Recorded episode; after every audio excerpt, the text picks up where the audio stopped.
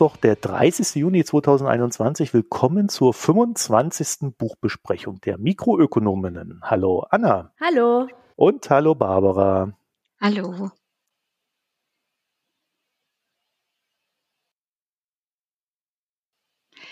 Ja, wir sprechen über Uwe Lübbermanns Buch Wirtschaft hacken. Und er erzählt da die Geschichte, die er seit 2001 selber erlebt. Da hat er mit einem Kollektiv eine Marke gegründet, Premium Cola, und vertreibt die seither. Und äh, genau darüber spricht er dann auch in dem Buch, äh, wobei er nicht alleine darüber schreibt, sondern er lässt auch andere Leute zu Wort kommen, weil ihm das auch wichtig ist. Er ist nicht der alleinige Unternehmer, sondern die Weggefährten gehören dazu. Das sind die Leute, die für dieses Kollektiv oder diese Firma arbeiten. Das sind Professorinnen, Professoren, die mit ihm zusammenarbeiten und auch seine Abnehmende, die mit diesem Geschäftsmodell leben. Das Bücherschreiben gehört zu seinem Beruf sozusagen. Äh, da erklärt er sehr narrativ und die anderen auch, wie dieses Unternehmen funktioniert. Und ich will das mal äh, jetzt in so ein paar Funktionsprinzipien zusammenfassen. Die alle werden in dem Buch dann auch erläutert und ich glaube, die geben genug Raum, um darüber dann zu diskutieren. Das erste, die Geschäftsführung ist konsensorientiert, also im Sinne einer Soziokratie. Zweitens, das gehört auch dazu, es gibt eine zentrale Moderation, die dafür sorgt, dass diese unterschiedlichen Interessen aller Beteiligten äh, zum Ausgleich kommen. Diese Funktion übernimmt er, Uwe Lübermann. Das Unternehmen hört nicht an seinen eng gefassten Grenzen auf, sondern behandelt alle Beteiligten in der Lieferkette als gleichberechtigt. Was zu dieser Gleichberechtigung auch noch gehört, das ist, dass alle den gleichen Stundenlohn haben. Dem Unternehmen sind sozialer und ökologischer Ausgleich wichtiger als die Absicht, finanzielle Gewinne zu erzielen. Und einige der Usancen, die man so aus dem Getränkehandel kennt, wie Mengenrabatte oder auch äh, Finanzierung von Investitionen, werden bewusst nicht durchgeführt.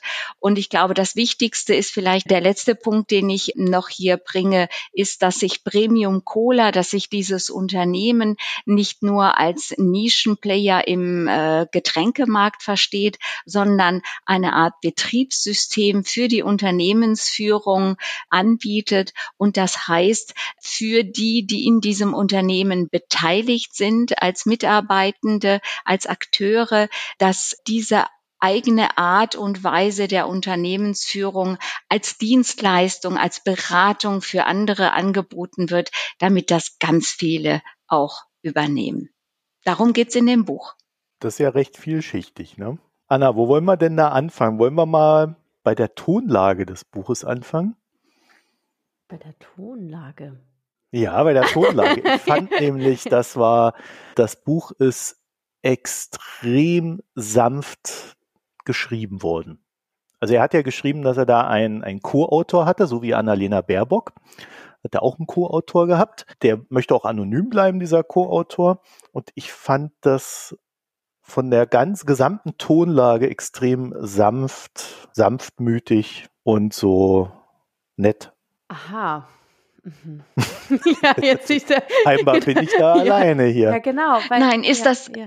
ja. ist das nicht äh, schön? Das ist eben mal kein BWLer, der mit Militärstrategie kommt, mit Stoßrichtungen und Vorwärtsstrategie und Angriffen und Expansion?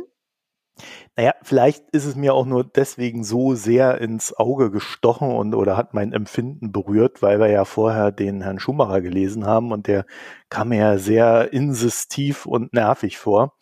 Und äh, dagegen war dann der Lübbermann also irgendwie so ein bisschen auch das Gegenkonzept, hatte ich den Eindruck. Das ist interessant, weil ich fand irgendwie, ist es ja irgendwie auch realistisch geschrieben. Ich fand es eigentlich jetzt gar nicht so, also ich fand es sehr angenehm zum Lesen eigentlich weder, also ich fand es jetzt nicht so beschönigend, eigentlich auch nicht. Es gibt ja da auch immer wieder die auch Zitate jetzt irgendwie von Mitarbeitenden, wo man merkt, die ja eigentlich auch sehr zum, also auch die Schwächen dieser Ansätze irgendwie zum Ausdruck bringen, dass das jetzt nur sanft oder unrealistisch oder wie naiv ist. Nein, nein, nee, nein, nein, nein, okay. so meinte ich mhm, das nicht. Mhm. Nein, ich meinte das äh, tatsächlich so, wie ich es gesagt habe, wie als wenn jemand sehr sanft spricht. Ja, ja, ja, siehst du, ich gleich wieder hier die ganze Sendung gesprengt mit meiner kleinen Beobachtung. Ja. Also kam es mir halt vor, ich fand das halt, wie gesagt, sehr bemerkenswert, auch im Sinne des vorherigen Buches. Und äh, ich habe am Anfang auch so ein bisschen damit gehadert, weil ich das halt tatsächlich nicht mehr gewöhnt bin. Und dann habe ich mich an so mein, mein, meine spirituellen Erlebnisse im Urlaub erinnert und dann gedacht, ja, ja, ja, okay, so, so langsam komme ich rein. Ich habe ihn einfach am Anfang schon auf YouTube mir angeguckt. Deshalb konnte ich Ach mir so. dann gar nicht mehr so sanft oder so. Also bevor ich es gelesen habe, habe ich ihm einfach mal auf YouTube mir angeschaut, dass ich weiß, was ist mhm. das für ein Typ. Und dann ja. hatte ich vielleicht nicht die sanfte Stimme im Kopf. Okay, poltert der so oder? oder? Nein, aber er sieht jetzt nicht so sanft aus, finde ich. Also, ja. Ja, gut, das soll man ja auch nicht machen, ne? Vom Äußeren aus. Ja. Aber Barbara. Ja, ist das nicht wirklich bemerkenswert, dass wir zuerst über diese Tonlage sprechen und wie wichtig das auch ist, wenn es darum geht, Wirtschaft zu hacken, dass das ein ganz großes Thema auch ist, auch wenn das zu diesen Funktionsprinzipien, die ich eben vorgelesen habe oder vorgetragen habe, dass, dass es da gar nicht die große Rolle spielt. Aber es ist wirklich, das ist ist die Wertehaltung, die darunter liegt. Und ich muss sagen, am Anfang habe ich gedacht, weil ich dachte, ich habe halt gedacht, der macht viele Vorträge. Es gibt überall, wie Anna auch gesagt hat, auf YouTube gibt es ganz viele Vorträge von ihm. Ich habe gesagt, das ist irgend so ein Verkäufer. Was will der mir da unterjubeln? Ja, so ein Schwafelheini, ne? Äh. Richtig. Und der ist einfach so. Und ich habe gedacht, will der uns reinlegen? Wo ist der Haken? Und genau das ist es. Es gibt nicht den Haken in diesem Haken. Das ist ja unsere Konditionierung. Ne? Also deswegen fand ich es aber auch so interessant. Also erst hat mich nämlich diese Tonlage auch dahin geführt, dass ich so gedacht habe, naja, jetzt irgendwie, ja, ja, jetzt redet der da alles schön. Ne? Und dann auf einmal kommt dann halt dann doch die Kritik dann rein, auch von ihm selber, wie auch von den Mitarbeitern. Fand ich äh, sehr kontraintuitiv, aber äh, das hat es dann tatsächlich im in dem Sinne auch glaubwürdig gemacht. Also da würde ich mich Barbara anschließen. Ne? Wir können ja auch mal zum, zum Inhalt kommen. Also habt ihr dieses Betriebssystem, was er da angekündigt hat, tatsächlich als Betriebssystem verstanden? Weil ich habe eher so den Eindruck gehabt, ja, okay, das kann er so machen und es können vielleicht auch noch so zwei, drei weitere Betriebe so machen, aber das wird nicht in der großen Ausrollung funktionieren. Ja, genau. Ich glaube, das ist auch so mein Punkt oder auch ähm, jetzt heute in der Diskussion, weil ich mir, es werden ja da auch die Professoren zitiert oder die die Kapitel schreiben und es wird ja wie mhm. als so jetzt so ein wirklich so neuer Ansatz jetzt in Richtung pluralistische Ökonomie und es ist wichtig, dass die Studenten von diesen Ansätzen erfahren und wie ob das jetzt so wirklich so was so ultimatives Neues ist, anders ist. Und ich hab, wollte gern auch mit euch besprechen, ist das denn wirklich so? Ja, und auch eben wie, wie du sagst, wie skalierbar ist das dann auch in der Realität? Muss es skalierbar sein, um auf Schumacher zurückzukommen damit die Wirtschaft insgesamt funktioniert. Er sagt hier auch ganz bewusst im Titel, ich glaube, das ist ganz bewusst gewählt. Das heißt nicht die Wirtschaft hacken, so nach dem Motto, wir drehen jetzt alles um und wir machen den Systemwandel, sondern es geht um Wirtschaft hacken. Und jeder, der das machen will, der kann das machen. Ja, genau. Und ich glaube, ich behaupte, um diese Frage beantworten zu können, müssen wir doch ein bisschen in die Tiefe gehen und auch das, was was ich der Marco schon gesagt, in bestimmten Bereichen ist, er, ist es ja dann doch nicht ganz in sich konsequent. Und dann ist eben genau der Punkt, inwieweit es dann, klar, wenn man sagt, im Kleinen kann es vielleicht bleiben, aber es hängt ja doch wieder von Einzelpersonen ab, wie ein Unternehmer wie er. Das hat er selber thematisiert, dass er am Ende, also es hat ja mehrere Ebenen, dieses der Unternehmer wie er. Ne? Mhm. Einmal er als Unternehmer, der ja trotz allem ist, auch wenn es da ein Kollektiv ist, er kompensiert auch das Nichtwollen der Mitkollektivistinnen. Also wenn die Leute sich da um gewisse Dinge nicht kümmern, dann muss er sich drum kümmern. Und dafür hat er keine Lösung gefunden bisher. Das ist ja das eine. Das andere ist, er hat zwar so ein, zwei Beispiele drin, wie er nicht kooperative Handelspartner oder Geschäftspartner dann doch dazu gebracht hat, zu kooperieren. Aber ich glaube, die Realität des Ganzen ist halt auch, dass wer nicht kooperieren will, der nimmt daran halt nicht teil. Und in dem Moment, wo er dann halt da nicht dran teilnimmt, sondern auf dem Rest des Marktes stattfindet, daraus ergibt sich dann schon die Nische dieses Kollektivs. Was ist daran verkehrt? Naja, ich will nicht sagen, dass das verkehrt ist. Also das hat natürlich trotzdem seine Berechtigung und ich finde es auch sehr gut, dass es sowas gibt. Für mich ist halt nur die Frage, und die hat er ja selber in dem Buch auch immer wieder aufgeworfen und spätestens bei dieser Uni-Episode, wo er da äh, dann halt die äh, Studenten davon überzeugen will, merkt man ja schon, er würde das schon gerne gesellschaftlich breiter ausgerollt sehen. Und da frage ich mich halt, wie das funktionieren kann, wenn am Ende naja, alle auf den Goodwill aller angewiesen sind. Ich glaube, dass das immer funktionieren kann im Kleinen und je kleiner die Einheit, desto besser funktioniert das. Aber halt nicht in der breiten Masse. Also spätestens, wenn du anfängst, deine Cola bei Aldi zu verkloppen, ähm, dann unterliegst du halt einem anderen Regelwerk. Mhm. So geht's denen halt so gut, dass sie sich nicht darum kümmern müssen, ihre Cola bei Aldi zu verkloppen. Ja, und damit auch wiederum ein Zeichen setzen. Was ich mich gefragt habe, also rein betriebswirtschaftlich, was ich gar nicht abschätzen kann, ist, wie viel sie wirklich von der Premium Cola leben und diesen Mate-Getränken, die sie vertreiben und wie viel wirklich aus diesem Beratungsgeschäft kommt. Und das ist ja etwas, was andere Unternehmen nicht so einfach auch duplizieren können. Die können zwar das Vertriebsmodell und das äh, Unternehmensführungsmodell übernehmen, äh, aber für diesen Beratungsbedarf gibt es ja ja dann nicht mehr so eine große Nachfrage. Oder verstehe ich das zu Mainstream? Wir haben, ich habe keine Zahlen dazu gefunden, woraus sie jetzt wirklich äh, den Umsatz generieren. Also er hat das ja meiner Erinnerung nach so dargestellt, dass die einmal halt ihr, ihr Premium-Cola-Dingens haben und dass er aber eine separate Kasse für die Vorträge hält und die so managt, dass da irgendwie jeder sagen kann, wie viel er bezahlen will oder kann und das dann auch tut und die, die mehr bezahlen, also wenn er halt im großen Unternehmen etwas hat, dann zahlen die mehr und die anderen weniger. Ich hatte jetzt aber nicht das Gefühl, dass das die gleiche Kasse ist, sondern das wird schon separat abgerechnet. Ja, ich glaube auch, dass die, die Subvention geht dann wirklich in Richtung von den Unternehmen oder Organisationen, die sich es nicht leisten können, ihn zu bezahlen, als jetzt, dass das Geld in, wirklich in den Betrieb reinfließt. Ach so, okay. Ja. Okay. Ich glaube aber, ich wollte da nochmal bei dem Punkt wegen mit diesem kooperativen Verhalten gegenüber den Lieferketten oder Liefer, Lieferanten. Meine Frage ist da auch an euch, was ist denn da jetzt an sich wieder wirklich so so neu in dem Sinn. Für mich ist es eigentlich ein klassischer Stakeholder-Ansatz. Und jede KMU in der Größe schaut doch, dass er mit seinen Lieferanten ein gutes Verhältnis hat. Natürlich, man kann sagen, neu ist, dass es keinen schriftlichen Vertrag gibt, sondern nur Absprachen. Okay, ja, dass man da ab, aber in Grund genommen zu sagen, hey, ich muss mit meinen Stakeholdern gut umgehen, sonst ist es irgendwie, ja, am Ende ist es einfach auch nicht wirtschaftlich oder nicht gut für den Betrieb, finde ich jetzt nicht wahnsinnig neu. Also jedes vernünftiges Unternehmen hat einen guten Stakeholder-Ansatz. Ja, ich. Und man kennt sich doch und man kennt doch seine, die KMUs, die kennen sich doch untereinander, kennen sich doch da äh, die Freude, ob sie da an Stammtischen sitzen und so weiter. Natürlich kann sagen, ist das jetzt irgendwie in Richtung Vetternwirtschaft, aber so läuft das, also man kennt sich doch. Ich finde das jetzt nicht so, wo ich sage, ah, ein ganz neuer Ansatz. Nee, also so neu, also ich finde auch den Begriff Wirtschaft hacken mal ein bisschen übertrieben bei dem Ganzen, aber also KMU, kleines und mittelständisches Unternehmen, ne, sollte man vielleicht mal dazu sagen. Der Unterschied ist halt, dass auch die Mitarbeiter und Mitarbeiterinnen da wesentlich mehr mitreden können. Also in meiner Wahrnehmung. Das kannst du bei einer normalen äh, kleinen Gesellschaft im Regelfall nur bis zu einem gewissen Punkt.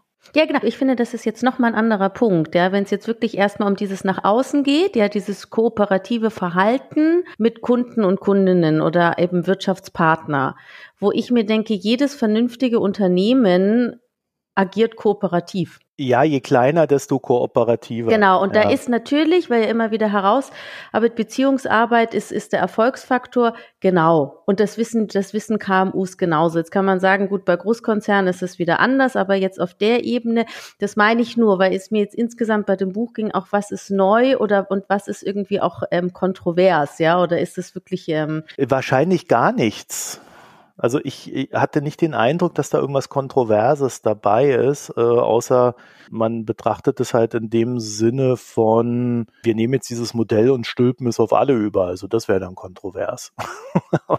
Aber ich glaube, die Elemente kommen aus verschiedenen Ecken, sind seit Jahrzehnten und länger bekannt und das hat sich ja auch entwickelt. Und das ist halt äh, eine eigene Adaption des Ganzen. Aber es ist natürlich schon wesentlich progressiver, ja, als einfach nur eine KMU hinstellen äh, mit einem kleinen Firmenpatriarchen, der dann sagt, wo es lang geht und sind zwar alle nett miteinander, aber doch recht wirtschaftlich orientiert. Was er halt noch anders macht ist, und das findest du im, im Normalbetrieb eher seltener, ist dieses, man verzichtet auch mal aufs Geld oder fragt, wie viel kannst du. Das gibt es gelegentlich, aber jetzt nicht so ausschweifend. Ja, ich finde auch, das ist wirklich schon ein großer Unterschied. Und auch so dieses vertraute Miteinander, das gibt es vielleicht unter, ich sag jetzt mal, bei Handwerkern, äh, da habe ich einen Generalunternehmer, das ist der Schreiner, der macht mir die Küche neu und der redet dann mit dem Elektriker und mit dem Sanitär und dann wird das alles geregelt, da klappt das schon. Aber KMU sind Unternehmen mit bis zu 500 Mitarbeitenden. Und wir haben so eine Welle von Verrechtlichung, die es diesen Unternehmen gar nicht mehr möglich macht, auch schon ab 50, ab 100 Leuten gar nicht mehr so zu arbeiten, wie sie das hier tun in dieser, in diesem Premium Cola Kollektiv. Das finde ich schon bemerkenswert. Das ist vielleicht nicht innovativ, es ist ja eher ein Back to the Roots, so dieses mittelalterliche Aushandeln auf dem Markt, aber progressiv. Du hast den Begriff richtig genannt. Heute wirkt das sehr progressiv, auch wenn es eigentlich äh, eine Rückkehr zu dem ist, wie redliche Kaufleute miteinander umgehen sollten. Ja, ist ein bisschen angelehnt an diesen Idealfall des ehrlichen, hart arbeitenden Kaufmanns. Genau, und dass der Handschlag einfach zählt. Ja, so Gentleman ja. Agreement ist das ja eigentlich. Also so, deshalb in dem Sinn, klar, wenn man sich anschaut, wie sonst auch viele Unternehmen unterwegs sind, kann das wiederum progressiv sein. Wo ich aber mehr mir eigentlich, also für mich irgendwie Gedanken oder auch als Gedankenanstoß wieder dieses Thema, alle bekommen den gleichen Lohn. Und da muss ich sagen, das ist für mich, also ich habe viel drüber nachgedacht. Also da ist, ich fand das jetzt auch spannend, auch anhand jetzt des Buches wieder da, sich damit auseinanderzusetzen. Beziehe es jetzt auf mich selber, bin ich da so eingeschränkt im Denken, ja, dass es, dass es für mich so schwierig ist, ja, damit umzugehen. Ähm, ist man da schon selber so geprägt, dass es irgendwie ein, ja, dass es irgendwas hat, das habe ich damit Schwierigkeiten. Und zwar auch aus dem Grund, dass er schreibt es ja eben sehr transparent selber und sagt ja, dass das halt auch dadurch, wenn alle den gleichen Lohn haben, kann das halt irgendwie auch sein, dass halt der Ehrgeiz, also das ist ja den, diesen kollektiven Ansätzen, dass halt ein Unternehmen weniger ehrgeizig ist. Und dann sage ich ja genau, aber wir müssen doch ehrgeizig sein. Und dann kommt ja bei ihm schon die Auflösung und sagt, ja, aber das heißt, dass man halt das Notwendige macht. Und was ist denn daran eigentlich so schlecht? Und diese Gedankenketten fand ich eigentlich sehr, sehr ansprechend. Oder mal für mich sich selber mal zu definieren, wo steht man denn da selber? Und wo stehst du? Ja, ich bin da noch nicht. Reicht nur das Notwendige? Ja, ist das wirklich etwas? Können wir damit zufrieden sein? Also ich persönlich nicht. Ja. ja, ja. Also merkt man ja daran, dass es hier diesen Podcast seit 2016 ja, ja. Aber bei mir ist es eher so, also so, so funktioniere ich, dass ich gelegentlich sehr lange brauche, mich für etwas äh, zu committen. Aber wenn, dann halt mit Volldampf. Ja. ja. Und das eine stellt natürlich dann auch das andere sicher. Das heißt, die Zeit, die ich dann dafür brauche, äh, zu sagen, okay, das ziehen wir durch, die führt dann halt auch dazu, dass ich mich der Sache vergewissern kann. Ich muss auch sagen, dass ich das mit dem Gehalt, also bei, gerade bei diesen Gehaltsausführungen, da wurde ich so ein bisschen stutzig. Er hat natürlich keine Zahlen genannt. Das hätte die Sache sicherlich einfacher gemacht. Er hat aber sehr betont, dass es ihm wichtig ist, dass die Mitarbeiterinnen und Mitarbeiter vielleicht doch noch einen zweiten Job nebenher haben. Das spricht irgendwie nicht dafür, dass die alle ausreichend Geld verdienen. Ja, darüber bin ich auch gestolpert. Da habe ich auch lange nachdenken müssen.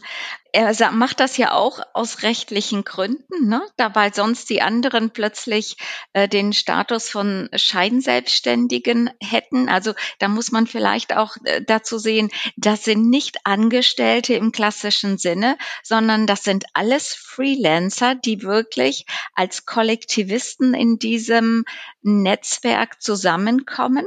Äh, der Spediteur, die Buchhalterin, die auch äh, hier zu Wort kommen und die arbeiten alle freiberuflich. Und einmal brauchen sie diese Absicherung, auch noch andere Jobs zu haben aus rechtlichen Gründen, Sozialversicherung und also dieser Kram, ähm, aber eben wohl auch teilweise aus finanziellen Gründen, weil er, das ist so seine Ansicht, er möchte nicht, dass jemand abhängig ist von einem Job. Und ich komme natürlich schon auch eher aus einer Erziehung heraus, die sagt, ein Job muss eine Person, vielleicht sogar eine ganze Familie ernähren können. Ja, vor allen Dingen greift da ein bisschen auch eins ins andere. Wenn er sagt, die Leute sollen auch noch einen zweiten Job haben, dann ist mir natürlich schon wieder völlig klar, warum sich da niemand zu mehr als dem Notwendigen committet. Also es ist natürlich auch wieder falsch formuliert, weil da natürlich schon auch Leute drin sein werden, die sich zu mehr committen und, und mehr tun, als sie äh, müssten. Es sind dann aber immer so diese Einzelpersonen. Irgendwie hatte ich schon so das Gefühl, das ist nicht sehr gut ausbalanciert. Ne? Also er, er bräuchte viel mehr Leute, die ihn auch direkt entlasten, aber dann sagen die ja vielleicht, äh, oder so klang es zumindest, ja, ich habe jetzt aber lieber Lust auf was anderes, das ist jetzt nicht so mein Thema, das muss irgendjemand anderes tun. Und das ergibt sich dann halt auch aus diesen sehr losen Arbeitsverhältnissen. Das ist übrigens etwas, äh, also ich will jetzt kein Bashing betreiben, aber das ist etwas, was ich durchaus auch aus der Welt der NGOs kenne. Das sind Leute, die gehen mit einer Mission zu diesen Organisationen, arbeiten, oft für sehr wenig Geld dort und denken aber dann auch, ah, ich suche mir die Arbeit, die ich jetzt mache, wirklich aus. Nehmen nicht jede Arbeit an. Das, das hat mich also, das hat mich so ein bisschen daran erinnert. Ja, oder beim Thema Hacken, Open Source Software leidet oftmals unter genau diesen Effekten. Ne? Die Leute gehen da rein, machen mal ein bisschen was rum und dann haben sie wieder keinen Bock mehr und gehen. Dann muss sich jemand anders drum kümmern. Wenn du Pech hast, liegt es halt ein paar Jahre rum, bis sich mal einer drum kümmert. Ich glaube, es gibt so da so wie zwei Themen. Das eine ist dieses mit dem gleichen Lohn überhaupt. Ja, das heißt, dass du ja auch für mehr Leistung nicht mehr Lohn bekommst. Und das andere sind wie Anreizsysteme schaffen. Und das kann ja theoretisch auch mhm. unabhängig von Lohn sein. Ja, ich finde es zum Teil auch schwierig, aber das sind so wie zwei Themen. Und da muss ich sagen, darüber schreibt er mir zu wenig. Er sagt einfach, okay, das sind halt alle nicht so, dann wahrscheinlich sind einfach nicht so ehrgeizig und man macht halt nur das Notwendige. Ich muss sagen, ich bin auch mehr der, der Mensch, der für etwas brennt und Leidenschaft entwickelt. Mir wäre das zu wenig als Arbeitgeber wenn ich wüsste, ich möchte was vorantreiben, ich möchte was bewirken und habe dann irgendwie 70 Prozent von Kollegen und Kolleginnen, die alle nicht ehrgeizig sind, ja, weil sie nur das Notwendige machen. Ja, also das eben, ich sage, das kann für sich als Betrieb total in Ordnung sein, ja, dann, und wenn alle sich wohlfühlen, dann ist es super, aber es ist für mich nicht dann die Organisation oder die Unternehmung, wo ich jetzt gerne arbeiten möchte. Genau, das sind dann ganz oft so diese Kuschelteams aus der Teamentwicklung heraus. Ja, es gibt einfach auch die Faulen. Die werden einfach faul. Du sagst es, sie werden, ne? Die sind nicht, aber äh, mit der Bequemlichkeit und auch diese Rücksichtnahme auf die anderen kann dann wirklich dazu führen, dass man für echte Probleme keine, nicht mehr die beste Lösung findet, weil man so sanft auch miteinander umgeht. Das ist vielleicht die Kehrseite des Ganzen. Also auf alle Fälle hat er da selber die Beweisführung geführt, dass er mit dem Führungsstil, den er da drin hat oder der dann gemeinschaftlich verabschiedet wurde, dass er in eine Situation geraten ist, in der er nicht mehr alles schaffen kann beziehungsweise in der er so viel kompensieren muss, wo es dann für ihn dann doch schon ganz schön viel wird. Also, wir kennen ja jetzt nicht die genauen Details, ne? Wir wissen auch nicht, worum es da geht. Ja? Also wenn dann nur eine Ecke im Lager nicht gekehrt wird, ja gut, dann wird sie halt nicht gekehrt. Ne? Dann, dann ist das so. Wenn es dann eher darum geht, die Buchhaltung kommt zu spät zur Buchhalterin äh, oder irgendwelche Überweisungen werden zu spät getätigt, dann sieht es vielleicht schon anders aus. Aber gut, da hat er ja gesagt, dass das auch alles sehr kooperativ ist. Also ich glaube, da gibt es dann auch nicht die Probleme. Also wir stochern da so ein bisschen im Dunkeln, worum es genau geht. Aber auf alle Fälle liegt das Thema auf dem Tisch, dass es halt gewisse Schwierigkeiten gibt. Ich glaube aber, dass das für solche Organisationen grundsätzlich normal ist. Na, ihr habt es ja beide gerade auch gesagt, äh, wir, wir, sehen dieses Phänomen auch in, in, anderen Organisationsformen, die ähnliche Ansätze haben. Ich glaube, es gibt da auch so ein schönes Beispiel, was er selber gebracht hat, wo er jemanden eingestellt hat, um gewisse Dinge zu erledigen und die dann auf einmal angefangen hat, äh, Künstlerin werden zu wollen. Ja. was sie auch durfte aber halt dann eben nicht die Dinge erledigt hat, die erledigt werden sollten. Der kooperative Ansatz hat dann halt dazu geführt, dass sie dann halt dann irgendwie doch wieder andere Dinge macht. Und da muss ich sagen, das wäre mir grundsätzlich zu viel der Kooperation, ne? weil man sich irgendwie schon darauf verlassen können muss, dass die Dinge, die erledigt werden müssen, äh, dass die halt gemacht werden. Das sage ich jetzt mal als jemand, der hier in, dies, in, diesem Podcast die ganze administrative Arbeit übernimmt. Aber es war halt von Anfang an dann auch so geplant. Ja, also ich sage lieber, äh, die, diejenigen, die hier mitmachen und äh, die Folgen gestalten, die sollen sich halt darauf konzentrieren und den Rest mache ich dann halt. Und das ist dann auch okay. Aber dort, wenn du da 130 Leute hast und einen Betrieb und, und Sachen ausliefern musst und so weiter, da würde ich nicht damit klarkommen. Ich finde eben, der Punkt ist ja, dass er stützt dieses System. Also er ist elementar eigentlich dafür, dass dieses System funktioniert. Und mein Punkt ist einfach, er geht ja eben, er stellt sich vor Studenten, er wird eingeladen, mit welchem Ziel? Was soll denn den Studenten jetzt vermittelt werden? Dass jetzt jeder ein Startup gründen soll und auch so wie er führt? Das könnte vielleicht eine Lösung sein, dass Unternehmen sich in die Richtung umbauen, aber das geht ja nicht, weil er ist ja so eine zentrale Rolle und wenn du ihn nicht mehr hast, dann bricht es ja zusammen. Und damit ist es ja doch irgendwie nicht kopierbar, außer jemand entscheidet sich sein eigenes Unternehmen in der Form zu gründen. Aber du kannst ja jetzt nicht sagen, du hast jetzt eine KMU mit fünf Geschäftsleitungsmitgliedern und sie sollen jetzt alles stützen, damit die Mitarbeitenden frei wählen können, was sie jetzt machen.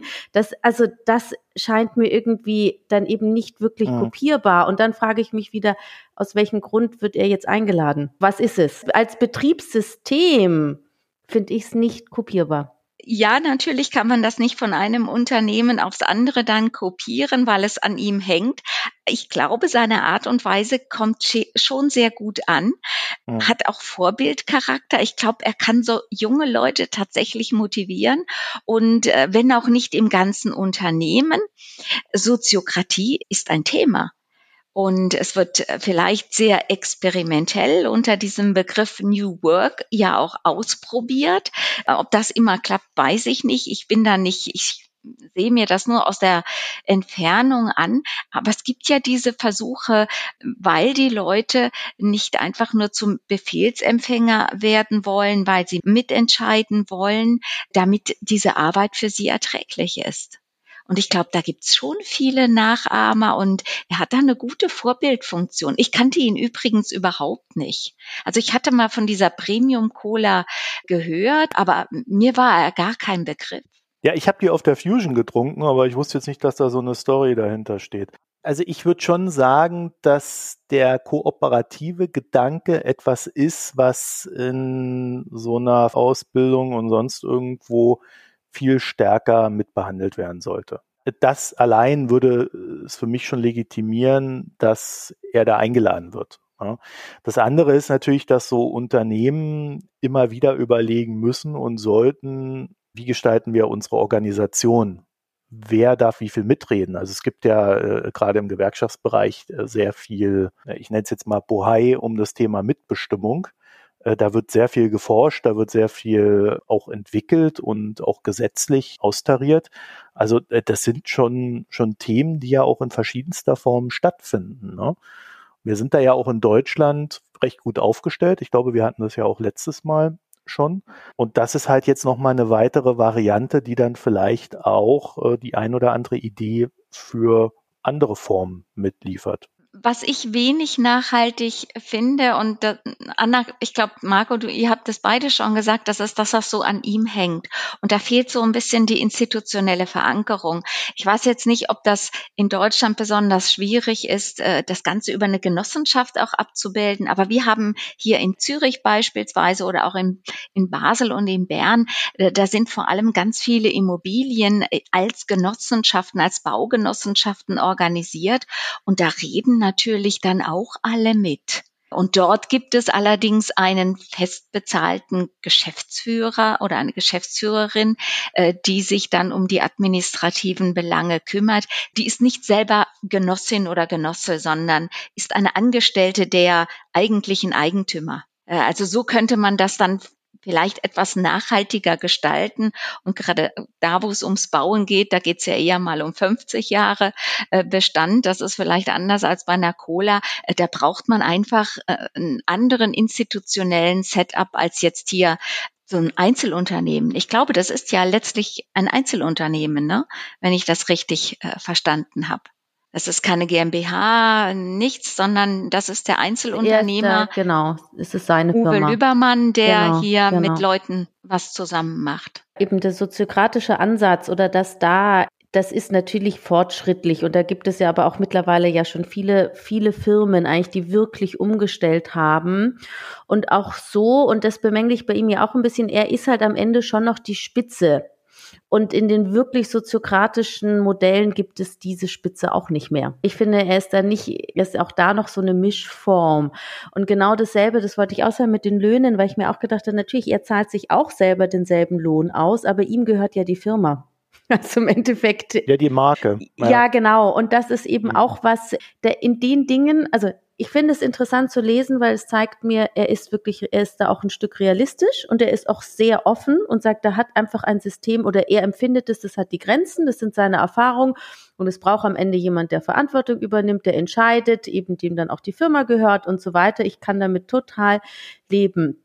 Und gleichzeitig ist es dann halt als ganzes Modell in sich ja dann irgendwie doch nicht ganz konsequent. Und das ist dann auch wieder das, was man kritisieren könnte. Ja, ich habe halt so, so grundsätzlich immer die Frage, also weil ich komme ja so ein bisschen auch aus der Compliance- und Risikoecke. Und ich frage mich halt immer, wer ist verantwortlich? So, wen kann ich am Schlawittchen packen, wenn irgendwas schief läuft? Ja. Und äh, das ist halbwegs geregelt bei der ganzen Sache, aber ich habe halt so zwischendrin das Gefühl gehabt, ich kann ihn dann vielleicht am Schlawittchen packen, ne? aber wahrscheinlich ist er dann nicht immer verantwortlich für das, was passiert ist, weil das halt in den Händen anderer lag und man sich da hat dann halt aufeinander verlassen hat. Also ich habe da sehr viele einzelne Fragen, äh, die sich aber auch nur aus Fällen ergeben, die die vielleicht noch nie als Problem hatten. ne? Er hat ja mal wieder betont, wir haben noch nie eine Klage gehabt in 30 Jahren oder ne, und alles solche Sachen. Also man konnte immer alles kooperativ lösen, selbst Insolvenzverfahren sind am Ende noch sehr gut ausgegangen. Also für ihn funktioniert es halt trotzdem und trotz der Instinkte, die da bei mir greifen, dass manche Dinge doch anders regeln sollte. Ja, aber insgesamt doch sehr inspirierend, finde ich. Ja, Anna? Ja, genau, Na? ich habe es überlegt, eben zu. genau, inspirierend eben, ich habe es sehr gerne gelesen und es hat mich sehr zum Denken angeregt, ja, und ob ich jetzt Inspiration, das ist vielleicht wäre ja so regt zur Nachahmung an, zum Beispiel, so das würde ich vielleicht Inspiration nennen, das vielleicht das jetzt nicht, ja, sondern eher wirklich zu sehen und sagen, okay, es gibt Themen, irgendwo habe ich da auch innerliche Widerstände, aber vielleicht auch, weil es auch ein Stück weit einfach auch ähm, ich da ein anderer Typ Mensch bin oder eben all dieses, was um Ehrgeiz und wirklich was voranbringen wollen, bedeutet aber eben schon allein, dass ich mich damit irgendwie jetzt intensiver in den letzten Tagen auseinandergesetzt habe, zeigt ja schon, dass ich das gut, das Buch ja gut fand.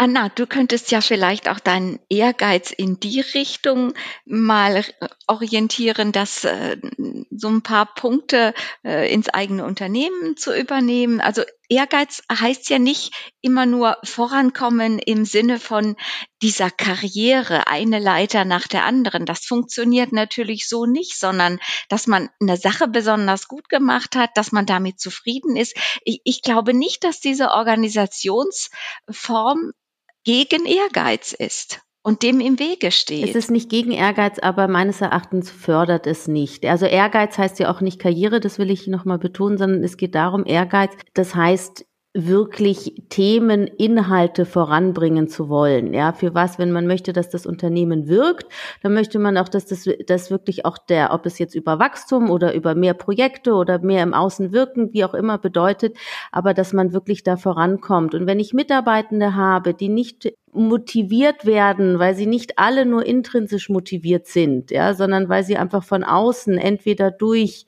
eine klarere Führung, durch irgendwie das eben auch ähm, finanzielle Anreize oder wenn man faul ist, dass das heißt, okay, man hat keinen Platz in dem Unternehmen und so weiter.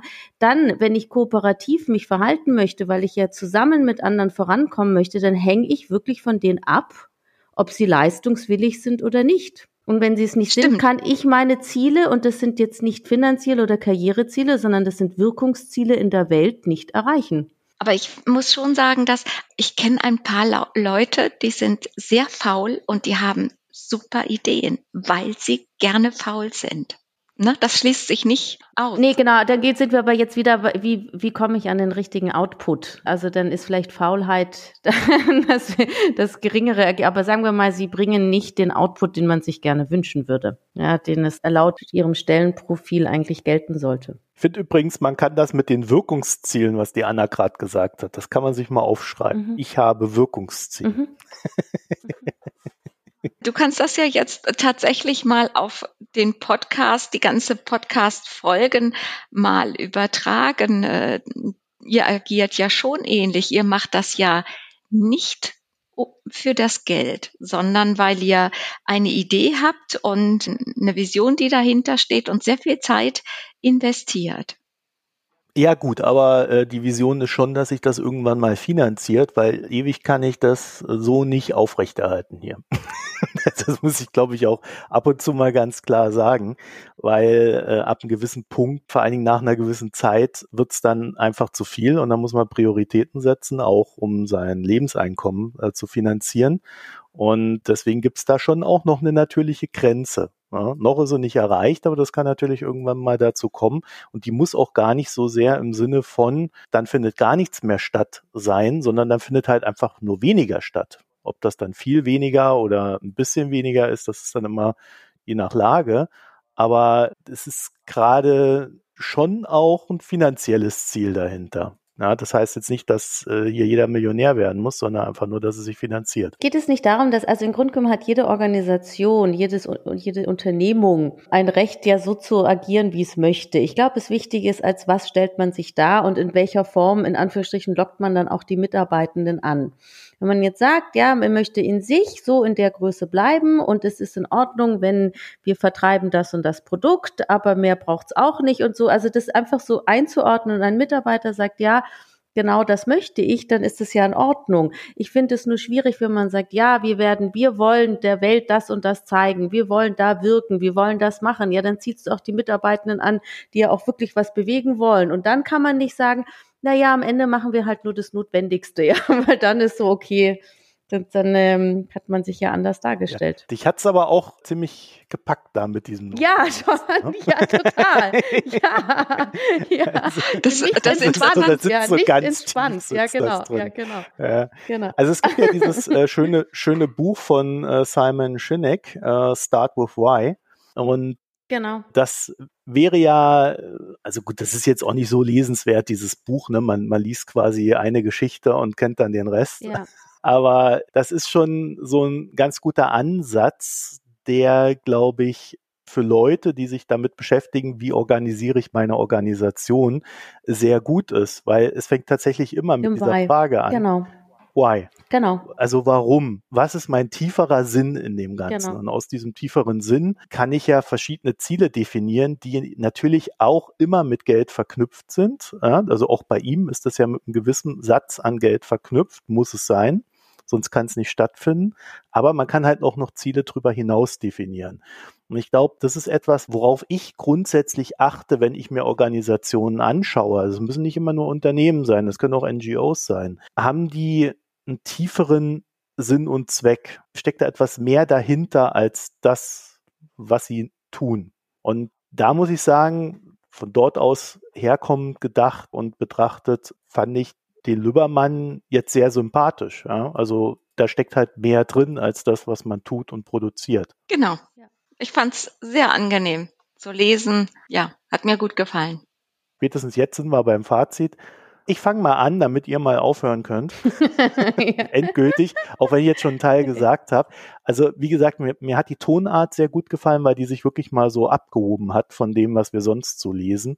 Ich würde sie halt als sanft beschreiben und also über 400 Seiten hätte ich das jetzt auch nicht durchgehalten, aber über die 150 Seiten fand ich das sehr angenehm, liest sich dadurch auch recht schnell, das ist recht locker, es ist nicht kompliziert.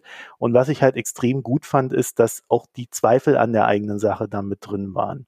Weil das war so ein bisschen auch das, was ich befürchtet hatte am Anfang, dass dort nicht stattfindet. Dieses, ja, was sind denn die Nachteile dessen, was ich tue? Und das fand aber statt und das hat es für mich glaubwürdig gemacht. Also das heißt, da findet dann auch so eine gewisse Auseinandersetzung mit den eigenen, nicht Verfehlungen, aber mit den eigenen Nachteilen, mit den eigenen Fehlproduktionen in dem Ganzen statt. Und das ist immer das Wichtigste, glaube ich, dass man äh, so eine so eine Prozesse drin hat. Und das hat es dann für mich insgesamt glaubwürdig gemacht. Ne? Dass er natürlich nebenher noch Zeit hat, da äh, Häuser zu renovieren und alles Mögliche, das fand ich lustig, weil dann hat er ja anscheinend doch irgendwie genug Zeit gehabt, um alles andere noch zu regeln. Aber er muss das ja auch tun, äh, dann in der Immobilienwirtschaft tätig zu sein, auch wenn das auch wieder ein kooperativer Ansatz ist, weil nur von Premium Cola könnte er sich ja auch nicht ernähren in dem Sinne, wie es da steht. Oder äh, man braucht ja immer zwei Projekte am Laufen. Also grundsätzlich alles sehr sympathisch und ich glaube, man kann auch so ein paar Sachen mitnehmen und wenn man sie nicht mitnehmen kann, kann man zumindest drüber nachdenken. Und das ist ja eigentlich immer das, was so ein Buch dann am Ende ausmacht, wenn man sich hinsetzen kann und sagt, okay, wie gehe ich denn mit dem Thema um, um dann selber so ein paar Sachen draus zu gewinnen. Und in dem Sinne absolut für mich lesenswert und ja, man kriegt es sogar kostenlos, wenn man möchte. Man kann aber auch 22 Euro bezahlen. Anna. Ich kann mich da nur anschließen. Ich wollte auch noch ergänzen, weil wir hatten jetzt auch immer wieder Bücher in der Vergangenheit, die so vielleicht sagen wir so utopistische Ansätze hatten. Ja, wie könnte die Welt ausschauen? Wie könnte das? Na, wie sollte? Ja, genau, wie sollte so eben so auf so einer Metaebene. Und ich finde, es war jetzt wirklich auch wieder erhellend, ein jemanden zu lesen, der Dinge selber umsetzt. Und das macht es ja so spannend. Und auch wenn man eben, wie ich sage, es, sind, es regt zum Denken an, vielleicht hat man auch seine persönlichen Kritikpunkte, aber es ist ja die Realität, es wird gemacht. Und das ist ja das, was es ausmacht, ja, von Menschen auch mal Bücher zu, die wirklich umsetzen und die dann auch aufzeigen, sagen, na ja, da und da kommt man einfach an die Grenzen. Egal, ob man eigentlich andere eben Vorstellungen hat, wie es aussehen sollte, könnte, es geht nicht und deshalb deshalb habe ich den und den Weg genommen. Und das finde ich wirklich, ja, also fand ich einfach gut. Und deshalb kann ich das Buch nur empfehlen zu lesen. Es ist auch nicht lang, es liest sich gerade am Wochenende durchgelesen und bringt einen bestimmt weiter. So, jetzt muss aber der Verriss von Barbara kommen. Da sind wir halt auch genauso konditioniert, dass sowas immer kontrovers diskutiert werden muss. Ich muss euch leider enttäuschen. Ich stimme euch voll zu. Ich finde, das Buch ist der, und der Typ ist glaubwürdig, liebenswert, vorbildlich und nichts davon, von diesen Charaktereigenschaften wirkt übertrieben, sondern ist maßvoll, so im rechten Lot, das rechte Maß ähm, als Mensch und als Unternehmen. Das hat mir gut gefallen.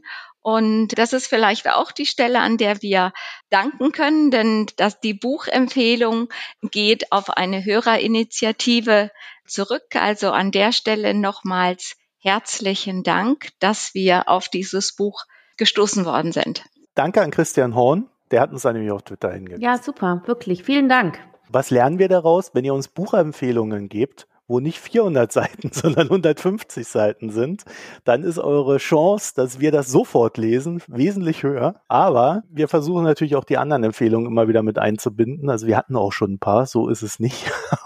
Aber hier hat sich tatsächlich dann mal ganz gut getroffen. Als nächstes Buch haben wir dann Das weibliche Kapital von Linda Scott. Das werden wir jetzt über die Sommerpause lesen. Da haben wir ein bisschen Zeit. Das, äh, ich habe schon reingeguckt, das sind dann echte 400 Seiten, die wir da wieder zu lesen haben. Also kein kleines Buch, aber ich denke mal, das wird dann irgendwann August. Ihr Lieben, letzte Worte vom Urlaub? Alle gehen irgendwie in den Urlaub und sagen, alle sprechen von Sommerpause. Ich habe überhaupt keine Sommerpause. ich muss ja, Du hast ja auch Ziele. ja, genau. Ja, deshalb, nein. Du bist ja wirkungsorientiert. Ja, wirklich. Ja. deshalb wünsche allen, die eine Sommerpause haben, eine schöne Sommerpause, die ich aber gar nicht habe. ja. Genau. Tja, ja.